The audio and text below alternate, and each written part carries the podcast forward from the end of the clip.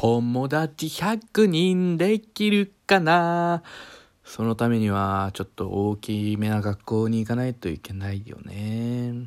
最近少子化だからちょっとなかなか難しいんだけどね。まあでも、で、そういう気概は大事だからね。数が重要じゃないから友達っていうのはね。その友達が100人いてもね、信頼できる友達が何にできるかっていう話なんだよね。だからこれから友達が友達作ろうと思っている皆さんは是非信頼できる友達を作れるように頑張ってください。